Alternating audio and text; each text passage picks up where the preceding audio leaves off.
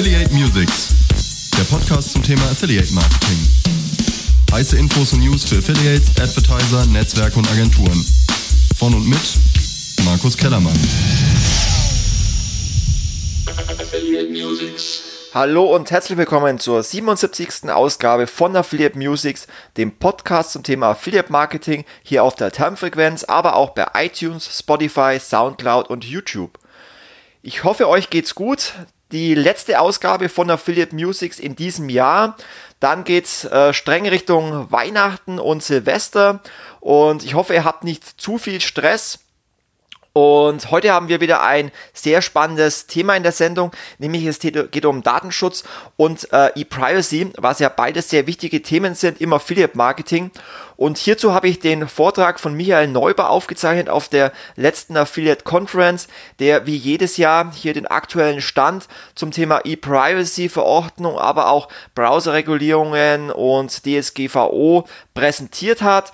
Wer den Michael Neuber nicht kennt, er ist Justiziar beim Bundesverband Digitale Wirtschaft und ähm, setzt sich sehr intensiv mit diesem Thema auseinander, ist hier im regelmäßigen Austausch mit ähm, der Bundesregierung, mit verschiedenen Politikern, aber auch auf EU-Seite und repräsentiert sozusagen die Interessen der ähm, digitalen Wirtschaft, bei der ja auch viele Affiliate-Netzwerke, Agenturen, aber auch Advertiser auch Mitglied sind im BVDW.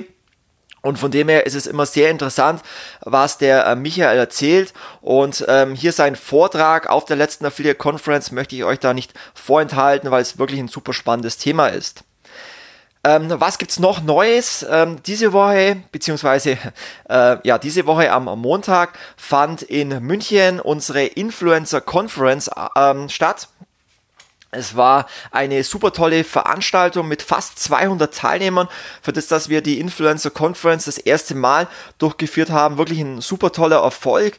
Es waren äh, ganz tolle Vorträge mit einer tollen Keynote von Martin Feidel von Reachbird zum Thema Big Business or Bust. Ein Vortrag von Yannick Möller von Metapic zum Thema Influencer Marketing im Performance Marketing. Björn Wenzel von Lucky Sherman hat einen ähm, Vortrag präsentiert zum Thema Marktforschung und Tools im Influencer Marketing. Felix Hummel äh, hat einen Vortrag gehalten, Fabian Tosolini von äh, Influencer 360, Kevin Tewe zum Thema Co-Branding. Also wirklich ähm, alle das, äh, wichtigen Protagonisten des Who is Who der Influencer Marketing Szene hat hier Vorträge gehalten. Es waren äh, viele tolle Unternehmen da, wie Walt Disney, wie Mercedes-Benz, äh, wie Yellowstrom, wie Mnet, wie Müllermilch, die sich hier über die neuesten Trends und Insights aus dem Influencer-Marketing informiert haben. Es waren ganz viele tolle Influencer vor Ort, was ja auch ähm, ganz wichtig ist, auch natürlich auf einer Influencer-Konferenz. Für die Influencer war es wichtig, einfach mal in den Kontakt zu treten mit den Werbeunternehmen und genauso andersrum wollten die Werbeunternehmen natürlich mal viele tolle Influencer kennenlernen. Ich werde euch in Kürze auch einmal den ähm, Blogbeitrag und den Recap zu dieser Influencer-Konferenz ähm, verlinken. Warum erzähle ich das euch? Zum einen natürlich, weil ähm, ich mit meinem Team Influence 360 die Veranstaltung organisiert habe, aber auch, weil natürlich Influencer Marketing nicht nur ein wichtiger Teil mittlerweile im Affiliate Marketing ist, sondern weil es auch ein wichtiges Trendthema meines Erachtens für 2020 wird. Und von dem her kann ich jedem nur empfehlen, sich intensiver mit dem Thema Influencer Marketing auseinanderzusetzen. Immer mehr Unternehmen beschäftigen sich damit, was man auch auf der Influencer Conference gemerkt hat. Immer mehr Unternehmen ähm, haben auch Interesse, hier mehr Geld zu investieren. Bis 2020 sollen ja knapp eine Milliarde Euro Werbeausgaben im Influencer-Marketing im Dachbereich investiert werden. Es zeigt ja schon das große Wachstum in dieser Branche. Ähm, zweistellig jedes Jahr gehört zu den größten ähm, Wachstumsfaktoren im Online-Marketing-Mix. Also ihr solltet euch auf jeden Fall mit diesem Thema auseinandersetzen, wenn ihr es noch nicht bereits macht. Und da wären wir schon beim Thema Trends. Ähm, die erste Ausgabe 2020 wird sich äh, mit den Themen Trends im Affiliate Marketing beschäftigen. Dazu führen wir ja gerade wieder eine große Affiliate Trend Umfrage durch unter Affiliates, Advertisern und Netzwerken und Agenturen. Und ich würde euch herzlich bitten, an dieser Umfrage teilzunehmen, weil wir brauchen natürlich euer Feedback zu den kommenden Trends. Nur wenn möglichst viele Leute an dieser Trendumfrage teilnehmen, können wir auch wieder unseren Trendreport erstellen und euch die wichtigsten Trends fürs kommende Jahr präsentieren. Und ähm, auch hier diese Umfrage-Links werde ich euch auch ähm, im Blogbeitrag zu diesem Podcast hier ähm, reinschreiben und euch bitten, an dieser Trendumfrage teilzunehmen. Und dann im Januar in der nächsten Ausgabe von Affiliate Musics wird es dann um die kommenden Trends eben gehen. Sehr gerne könnt ihr mir auch eure Trends als äh, Sprachnachricht schicken, zum Beispiel über Facebook. Dann ähm, kann ich eure Trends direkt in der nächsten Sendung mit einspielen und darauf eingehen. Das wäre sicherlich auch eine coole Sache. Ähm, also schickt mir gerne eure Sprachnachricht äh, per WhatsApp ähm, oder per Skype oder per Facebook und ich werde diese dann in der nächsten Sendung von Affiliate Musics präsentieren. So viel ähm, zur nächsten Ausgabe und zum kurzen Rückblick. Doch heute, wie gesagt, geht es um auch ein sehr wichtiges Thema für die Zukunft des Affiliate Marketings, nämlich die anstehende E-Privacy-Verordnung. Und bevor ich euch den Vortrag von äh, Michael Neuber präsentiere, gibt es auch wieder ganz aktuelle News zu dem Thema und ähm, da gibt es ja regelmäßig neue Änderungen zu diesem Thema, weil es ja immer noch keine verabschiedete, äh, E-Privacy-Verordnung gibt.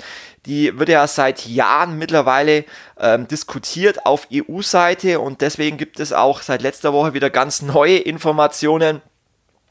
Ähm, nämlich es gab ein Treffen des äh, Telekommunikationsrates und da gibt es einen neuen EU-Digitalkommissar, der heißt äh, Thierry Breton. Ich hoffe, ich habe ihn richtig ausgesprochen. Und der plant offenbar nun eine komplette Neuausrichtung der Verhandlungen um eben diese geplante E-Privacy-Verordnung. Und der Grund ist, dass es nach wie vor sehr viele Unstimmigkeiten zwischen den verschiedenen Mitgliedstaaten ähm, gibt, wie denn jetzt diese E-Privacy-Verordnung konkret ausschauen soll. Und ähm, ja, dieser neue EU-Digitalkommissar möchte eben ähm, endlich mal einen gemeinsamen Standpunkt ähm, äh, definieren, um eben hier einen Ver äh, Verordnungsentwurf äh, definieren zu können. Und was er eben jetzt vorhat, ist eben ähm, ja eine Sitzung mit allen Vertretern der verschiedenen Mitgliedstaaten äh, hinzubekommen, um einmal das ganze Thema nochmal äh, kritisch zu hinterfragen, zu diskutieren und dann vielleicht einen komplett neuen Vorschlag ins Spiel zu bringen und das ist ähm, sicherlich begrüßenswert. Auch der Bundesverband Digitale Wirtschaft schreibt in äh, einer Pressemitteilung, dass sie eben äh, dieses Vorgehen unterstützen, ähm, eine Neuausrichtung der festgefahrenen Verhandlungen ähm, ja wieder ins Spiel zu bringen und dass es dann vielleicht auch zu einer Abtrennung ähm, der vor allem strittigen Cookie-Regelungen ähm, kommt und äh, Cookies nicht alle über einen Kamm geschert werden, sondern auch separiert betrachtet werden. Und das ist der aktuelle Stand. Also die E-Privacy-Verordnung ist immer noch offen. Man darf gespannt sein, äh, wie sich das Thema in 2020 weiterentwickelt. Und ähm, ja, deswegen möchte ich dann auch gleich übergehen zu dem Vortrag von Michael Neuber. Wünsche euch an dieser Stelle schon mal frohe Weihnachten. Ich möchte mich herzlich bedanken an eure treue Hörerschaft dass ihr ähm, mir die Treue haltet, dass ihr immer regelmäßig Affiliate Musics euch anhört und ich sehe es ja an den Downloadzahlen, an den ähm, Hörerzahlen. Es sind jede Sendung fast 2000 Hörer, was mich natürlich wahnsinnig freut, dass ihr euch weiterbildet, dass ihr euch so intensiv mit dem Thema Affiliate Marketing beschäftigt.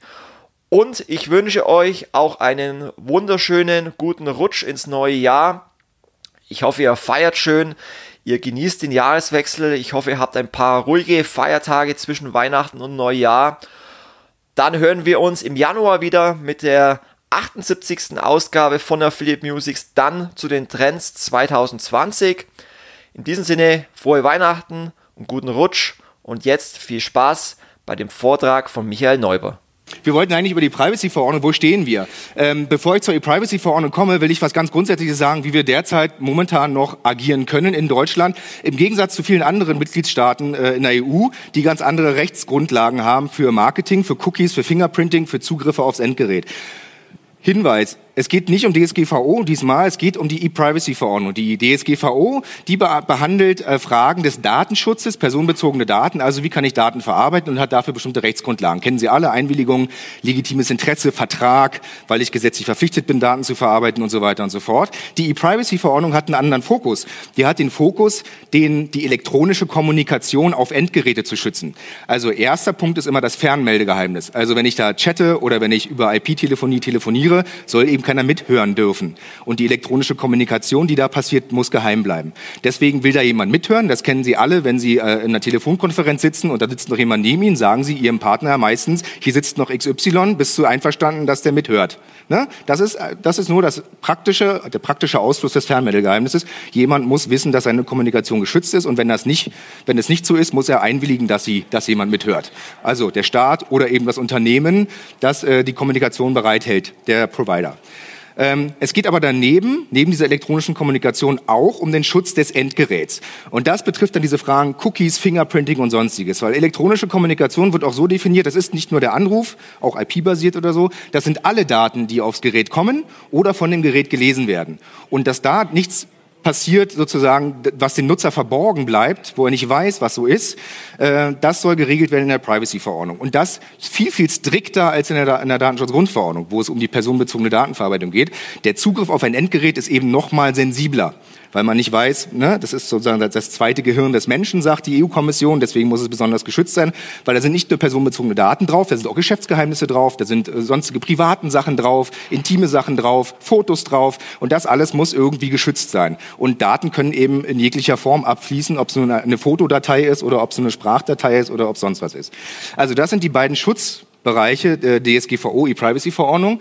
Was wir derzeit machen können und warum es derzeit in Deutschland noch so einfach ist, vergleichsweise Cookies zu droppen, die nicht für den Betrieb der Webseite selbst erforderlich äh, sind, hängt damit zusammen, dass wir in Deutschland dieses Telemediengesetz hatten, diesen 15.3 TMG, kennt wahrscheinlich der ein oder andere, der sagt bei uns in Deutschland, wenn Sie Nutzerprofile anlegen mit Nutzungsdaten, also URL, Referer, URL, sonst was, äh, Webseite, Zeit, äh, weiß was ich, ähm, können Sie die zu Profilen verarbeiten, müssen das aber pseudonymisieren, das Profil, und müssen ein Widerspruchsrecht einräumen und müssen das transparent machen in einer, über eine Datenschutzerklärung. Das ist derzeit geltendes Recht bei uns. Jetzt kommt die DSGVO und überlagert das so ein bisschen. Ähm, in allen anderen Mitgliedstaaten gab es mal eine Umsetzung der E-Privacy-Richtlinie.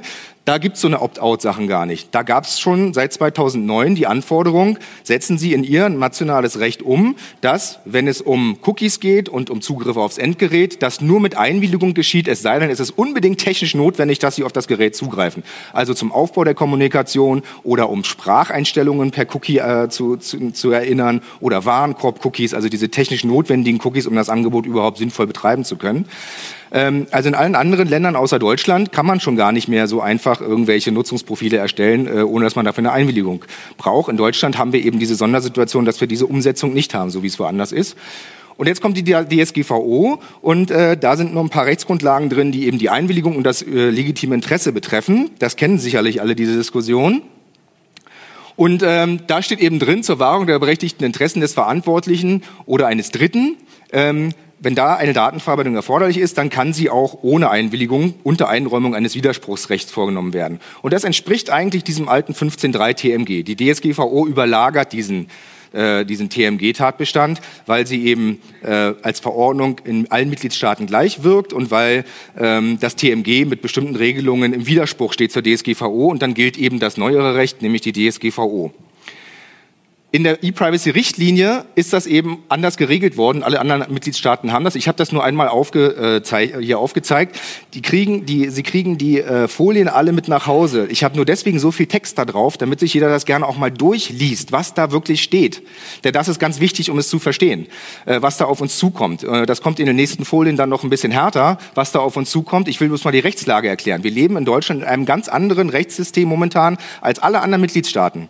Überall woanders gibt's harte Einwilligungsanforderungen für Cookies, nur in Deutschland nicht. Und wir können uns zu Recht noch darauf berufen, dass wir dieses TMG hier noch haben. Ob das noch so alles so funktioniert, ähm, äh, rein politisch, das ist die andere Frage. Die Datenschutzaufsichtsbehörden, die sagen, das ist alles nicht mehr anwendbar, das gibt's hier nicht, Cookie Opt-out, sowas ist alles verboten. Gucken Sie sich mal um. In allen anderen Mitgliedstaaten geht das nicht, aber warum bei uns?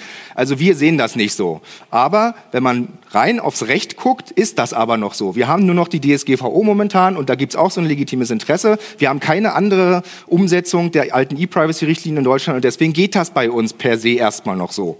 Ja, deswegen kommt auch kein Datenschützer darauf, äh, auf die Idee, jetzt hart gegen irgendjemand vorzugehen, weil solange es so ist, wird ein Gericht entscheiden, ja, also, naja, also, okay, 15.3 TMG gibt's nicht, aber es gibt ja die DSGVO und da steht auch legitimes Interesse drin, da steht auch Opt-out drin, da steht auch Transparenz drin, ist ähnlich, also geht.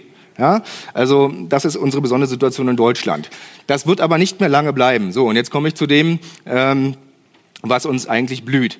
Derzeit, ich will noch einmal kurz, deswegen habe ich es auch nochmal aufgeschrieben, äh, wird diskutiert in der neuen E-Privacy-Verordnung, wie soll es denn für alle einheitlich geregelt werden. Und es soll, soll geregelt werden, technisch notwendige Zugriffe aufs Endgerät, also Warenkorb-Cookies, ganz einfache Reichweitenmessungen des, des, ähm, der verantwortlichen Stelle selbst, der First Party, oder äh, Serverkontaktaufnahme oder Warenkorb-Cookies oder sonstiges. Das sind Cookies, die man setzen können darf ähm, auch ohne dass man irgendeine Einwilligung erteilt. Denn das sind eben diese ganzen notwendigen äh, Anbahnungen, die man, äh, die man hat. Da muss man auch nicht irgendwie eine Einwilligung einholen. Derzeit, weil ich es gerade dargestellt habe, könnte man unter die Erforderlichkeit auch noch packen. Es ist vielleicht nicht technisch erforderlich, aber es ist ökonomisch erforderlich, dass wir diese Cookies bei uns auf der Seite haben, weil wir damit äh, Qualitätskontrolle machen, Werbeauslieferungskontrolle machen, äh, Affiliate-Links ähm, äh, haben, äh, Frequency Capping, Abrechnungsmodelle. Das alles sind Dinge, die sind nicht technisch erforderlich erforderlich. Also ich kann die spiegel.de Seite aufrufen und mir den Artikel angucken.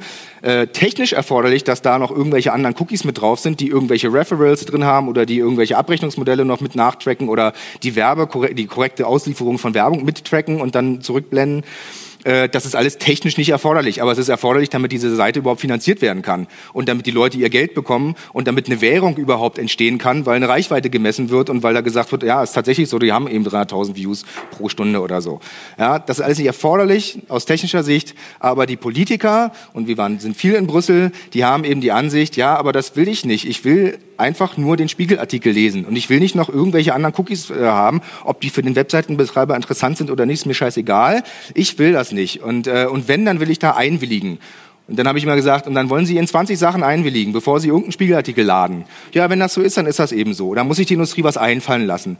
Und wenn Sie keine Einwilligung bekommen, dann will ich diesen Spiegelartikel eben trotzdem lesen können. Dann muss es eben auch Daten ungetrieben gehen. Das heißt nichts anderes als produziert bitte umsonst, also Content und äh, gebt euch der Möglichkeit, damit Geld zu verdienen, sondern wenn jemand keine Lust hat auf datengetriebene äh, Geschäftsmodelle im Netz, dann muss er es trotzdem lesen können. Das ist die Idee dahinter. Ähm, was gar nicht geht, was heute schon nicht geht, was heute nur eine Einwilligung braucht, ist Retargeting, äh, Cross-Device, Geodaten. Das sind Sachen, die noch oben drauf kommen. Äh, hartes OBA und so, das sind so Sachen, die gehen auch heute schon nicht mehr ähm, komplett komplett ohne Einwilligung. Also es kommt immer darauf an, was für konkrete Daten da benutzt werden, aber in den allermeisten Fällen dürfte man da wohl heute, heute schon von einer Einwilligungspflicht ausgehen. Also das ist der Stand heute. Deswegen funktioniert eben alles noch so ein bisschen, ja, und wird noch nicht so hart gegen vorgegangen. Aber was kommt?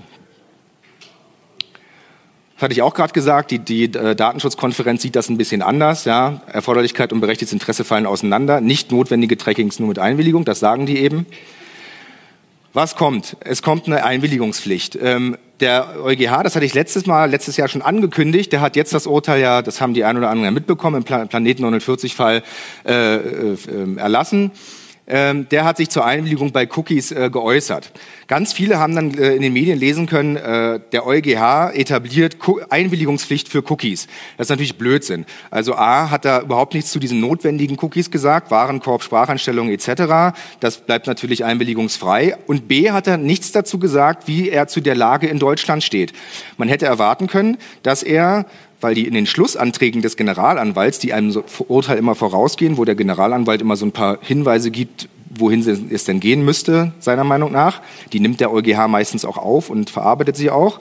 In diesem Fall hat er sich aber nicht dazu verhalten, ob hier in Deutschland das Telemediengesetz noch gilt, ob das alles richtig umgesetzt wurde, ob diese Opt-out-Möglichkeit rechtens ist. Hat er alles weggelassen. Stand alles bei den Schlussanträgen drin, hat er alles rausgelassen und hat nur gesagt, wenn es eine Einwilligung bedarf, dann muss die so und so aussehen. Er hat also nichts dazu gesagt, wann man eine Einwilligung braucht. Die Grenze zwischen technisch notwendige Cookies oder Fingerprintings oder äh, Zugriffe aufs Gerät und Speichern von Informationen aufs Gerät und Einwilligung, also das, was ich hier orange dazwischen hatte, die hat er nicht definiert. Aber sie ist extrem eng. Also selbst wenn man es heute noch machen kann, sie ist extrem klein. Und man kann es wohl nur immer dann rechtfertigen, wenn man sagt, man hat, man profiliert nicht einen Nutzer und targetet den und macht so ein Singling out, sondern man macht eben was anderes, werbemittelbezogenes Targeting oder contentbezogenes Targeting, was also nichts mit Nutzern zu tun hat, sondern mit Nutzungen und Umfeld. Ja, das wird wohl alles noch gehen. Ähm, dazu hat er sich aber gar nicht verhalten. Er hat nur gesagt, wenn man eine Einwilligung braucht, dann muss die so und so aussehen. Dann muss sie aktiv gemacht werden. Das ist kein Wunder, denn schon in der DSGVO steht, dass ein Weiterscrollen oder ein äh, irgendwie den Text anklicken oder so keine aktive Einwilligung ist. Man braucht also irgendeine bestätigende Handlung, wo ein Klick mit zu verzeichnen ist, dass man eine Einwilligung hat. Ähm, das ist geltendes Recht nach der DSGVO, da konnte er auch gar nichts anderes entscheiden. Und er hat halt gesagt, was man dann dazu informieren muss. Also über die Funktionsdauer der Cookies muss man Informationen abgeben und ob Dritte Zugriff auf die Daten bekommen. Er hat noch was Wichtiges festgestellt, nämlich, dass es völlig Wurst ist, ob es dabei um personenbezogene Daten geht, die mit dem Cookie verarbeitet werden oder nicht. Das ist wichtig, das fühlt viel zu weit, aber alle kennen auch die Fanpage und die Fashion-ID-Entscheidung vielleicht, wo es um die Fragen der gemeinsamen Verantwortlichkeit des Webseitenbetreibers und des Drittbetreibers, eines Plugins zum Beispiel, geht. Ähm, hätte er sich dazu noch anders entschieden, nämlich gesagt, dass eine Einwilligung bei personenbezogenen Daten noch was anderes als eine Einwilligung für Cookies bei nicht personenbezogenen Daten, wären wir in noch weitere Sphären der Fragen der Verantwortlichkeiten gekommen. Aber äh, so hat es für alle gleich gemacht. Und durch diese Feststellung, dass es sowohl für nicht personenbezogene und auch personenbezogene Datenverarbeitungen geht, ist auch klar, dass der Bereich, in dem man noch im Orangenen heutzutage ist, auch immer, immer kleiner wird. Und äh, das geht dann dahin, wo wir politisch eigentlich stehen, nämlich zur E-Privacy-Verordnung. Da ist dann ganz klar festgelegt, jedenfalls in den Entwürfen, die derzeit kursieren, dass das eben ähm, nicht mehr, auch in Deutschland, kein Loophole mehr da ist. Ähm, das, was die Datenschutzbehörden heute rechtspolitisch schon wollen, das ist immer das, wo, wo wir diskutieren mit den Datenschutzbehörden. Sie erzählen immer irgendwas. Das ist nicht recht Momentan ist bei uns, gilt bei uns ein anderes Recht, solange das Telemediengesetz nicht geändert ist und solange die DSGVO dem nicht widerspricht und da auch ein legitimes Interesse drinsteht, geht das bei uns noch. Da muss entweder das Gesetz geändert werden oder die Verordnung kommen. Aber die Datenschutzbehörden, die, die agieren immer schon so, als wäre es alles schon so, wie sie es wollen, nämlich so, wie es in der, in der Privacy-Verordnung geplant ist. Ist es aber noch nicht. Aber das Zeitfenster schließt sich leider, das muss ich eben dazu sagen. Was ist geregelt? Auch hier ist ganz viel Text, solltet ihr euch alle nicht durchlesen, zu Hause aber mal tatsächlich durchlesen. Diese Verordnung ist 2017 von der Kommission vorgeschlagen worden und äh, im Parlament 2017 bereits mit dem eigenen Text, noch schärferen Text beschlossen worden. Jetzt hängt noch der EU-Rat und diese drei Institutionen, die müssen sich dann irgendwann einen Kompromisstext ausdenken, aus den Texten, die jetzt vorliegen. Und die sind alle Kacke. Also egal, was da rauskommt, da kann nur Blödsinn rauskommen. Ich habe es hier mal ein bisschen schwarz gemacht.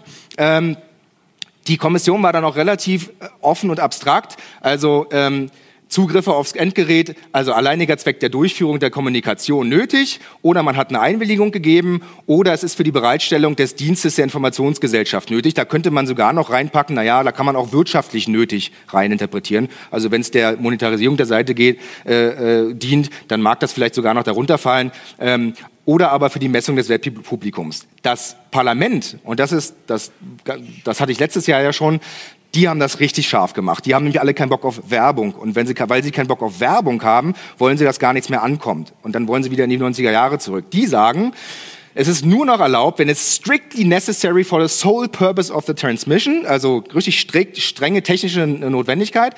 Oder man hat einen spezifischen Kon äh, Consent gegeben. Es gibt es leider nur auf Englisch. Äh, es ist strictly necessary, äh, um den Service überhaupt anbieten zu können, aber diesmal technisch. Äh, oder es ist strictly necessary for audience, audience measurement. Und dann kommt noch mehr dahinter. Dann muss, müssen die Daten müssen gelöscht werden danach. Ähm, für, bei Security Updates muss es auch technisch notwendig sein. Und dann steht etwas drin, was eben ganz, ganz schwierig ist. Und äh, gibt hier einen Pointer? Ähm, und zwar hier steht, und das, was ich vorhin gesagt habe, was die Politiker sich wünschen, was in dem Text drin steht, No user shall be denied access to any information service, also Publisher-Angebot or functionality, regardless of whether the service is remunerated or not, egal ob es bezahlt wird, on the grounds that the end user does not provide consent as set out und so weiter. Das ist im Text drin, im Gesetz. Da steht drin, wenn Sie die Seite nicht anbieten, wenn Sie die Seite versuchen anzubieten und, den, äh, und den, die Einwilligung nicht abholen können, müssen Sie sie trotzdem anbieten. Krass. Also da wird legitimer, also wird im Gesetz gesagt, dann könnt ihr euer Geschäftsmodell eben wegschmeißen. Dann haben wir gesagt, dann gibt es aber keine Angebote mehr im Netz. Wenn das nicht finanziert werden kann, gibt es keine Angebote mehr. Kein Mensch stellt seinen Content kostenlos zur Verfügung ja, dann muss sich die Industrie was einfallen lassen. Das ist immer der Spruch. Und äh, jetzt komme ich zu der Version, die jetzt gerade äh, aktuell diskutiert wird. Morgen ist da wieder Sitzung und es geht äh, auf, auf, den, auf das Ende des Jahres zu, dass jetzt hier auch im Rat eine Version verabschiedet wird, die so aussieht. Das ist ein bisschen weiter, aber äh, es entspricht ungefähr genau dem, was ich gerade gezeigt habe. Es ist ein bisschen verständlicher und in den Erwägungsgründen auch ein bisschen mehr haben sie verstanden, dass man wohl doch äh, Content irgendwie finanzieren muss, aber es reicht nicht. Das, was da drin steht, ist genau das Gleiche. Also ganz, ganz schwierig. Ähm, Wahrscheinlich am 22.11. wird es ein Verhandlungsmandat geben. Die finnische Ratspräsidentschaft, mit der haben wir gerade gesprochen, die hatte eigentlich gesagt, na, wir pushen das mal nicht so doll. Jetzt habe ich aber gehört, doch, sie pushen es zu Ende Dezember, wollen sie erfolgreich dieses Dossier abschließen. Und dann kann es sein, dass am 3.12. der EU-Rat, alle Mitgliedstaaten, äh, die werden dann ein gemeinsames Verhandlungsmandat bekommen und dann in diesen Trilog einsteigen mit diesen schlechten Texten. Also es ist, es wird wirklich, wirklich schwierig. Also Frau Pietikainer, das ist die Ratspräsidentschaftsvertreterin, Vertreterin, die hat gesagt, ja, wir schaffen das, still some drafting to do. Äh, das ist der Plan, äh, könnt ihr euch mal anschauen. Ich denke mal, also es wird trotzdem noch eine Weile dauern. Ja, also die wird dann nicht sofort in Kraft treten. Selbst wenn sie in Kraft tritt, gibt es nochmal eine Übergangszeit, so wie in der DSGVO, aber spätestens so 2023 oder so bekommen wir das. Und äh, bevor das passiert, werden die Deutschen wohl doch nochmal am Telemediengesetz schrauben und nochmal interimistisch diese Einwilligung, die alle anderen Mitgliedstaaten bereits ja haben, auch bei uns noch mal kurzfristig einführen. Auch da lobbyieren wir gerade hart dagegen, weil das auch äh, gegen alle Vereinbarungen ist, die wir mit dem Wirtschaftsministerium haben. Aber das droht zu kommen. Und dann wird es wirklich, wirklich schwer für eine Cookie-Zukunft. Das können wir alles noch mal am 26. Mai auf dem Data Summit äh, diskutieren. Und ich sage mal vielen Dank mit vier Minuten zwölf Minus.